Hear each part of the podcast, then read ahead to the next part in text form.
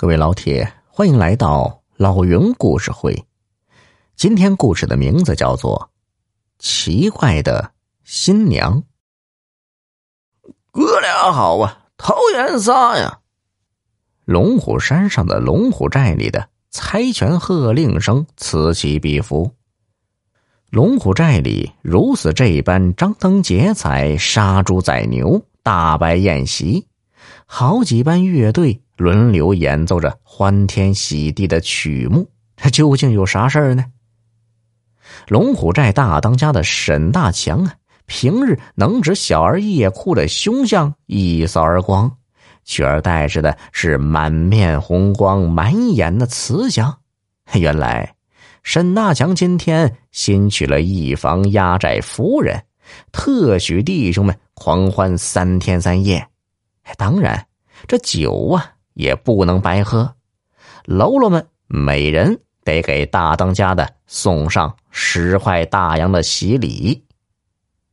沈大强的军师赛诸葛作为沈大强最贴心的人，端着一碗白酒四处道喜，喽啰们受宠若惊，一坛一坛的酒进入了他们的肚子。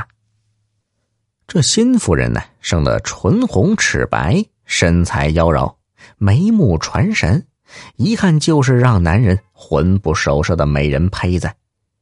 只是这样让人心疼的女人，已经不是女儿之身，这让沈大强心里有个小小的疙瘩，有点不舒服。新夫人呢，名叫小兰，是桃河西岸十九村人。前几年嫁出去以后啊。不到一年的光景，就被丈夫秋雨一纸休书赶回了娘家。如花似玉的小兰为什么会被秋雨休掉？一直是一个生锈的铁疙瘩，谁也解不开。那时候的女人，丈夫的一纸休书无异于死刑判决书，许多女人还没有等到休书的墨迹干透。就上吊的上吊，跳井的跳井，喝药的喝药，没有回娘家，就直接踏上了奈何桥啊，到阎王殿报道去了。偏偏这小兰心静如水，波澜不惊，她怀揣着休书，挎了个小包袱，出门破例雇了一顶轿子，然后就回了娘家。娘家的爹娘已经得到了消息，正担心女儿的吉凶，不知道如何是好。这一看女儿回来了，还坐着轿子，心里的石头才落到了地上。老爹是吧嗒吧嗒的抽着老旱烟。妮子呀，你呢，就好好的在家待着，有爹爹这把老骨头，吃好吃赖。饿不死你的，老娘呢？一边收拾小兰的床铺，一边说道：“是呀，你爹说的对，哪块土地不养活人呢？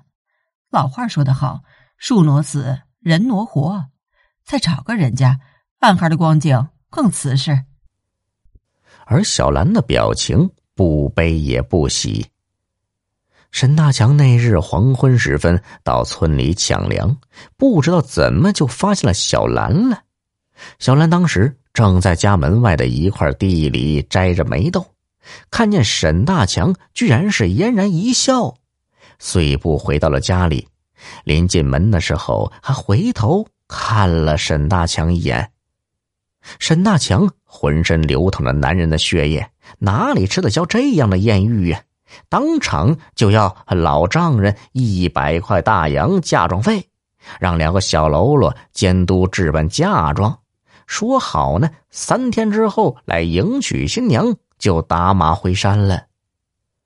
嘿，娶了人家的女儿，还强迫人家给一百块大洋，你说世上哪来的这道理？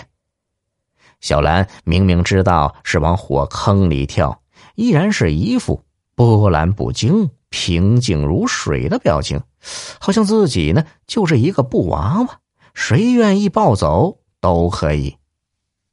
好在沈大强来迎娶新娘的时候啊，并没有计较一百块大洋的事情，小兰的爹娘总算是暂时松了一口气。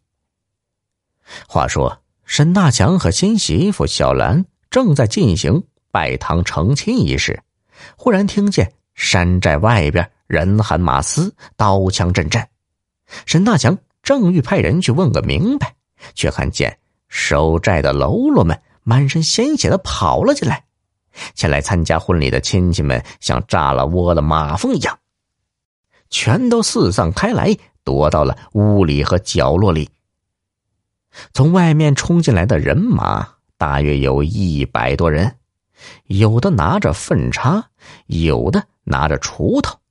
为首的呢是一个身材清瘦的汉子，手里拿着一把寒光闪闪的鬼头大刀，脸上。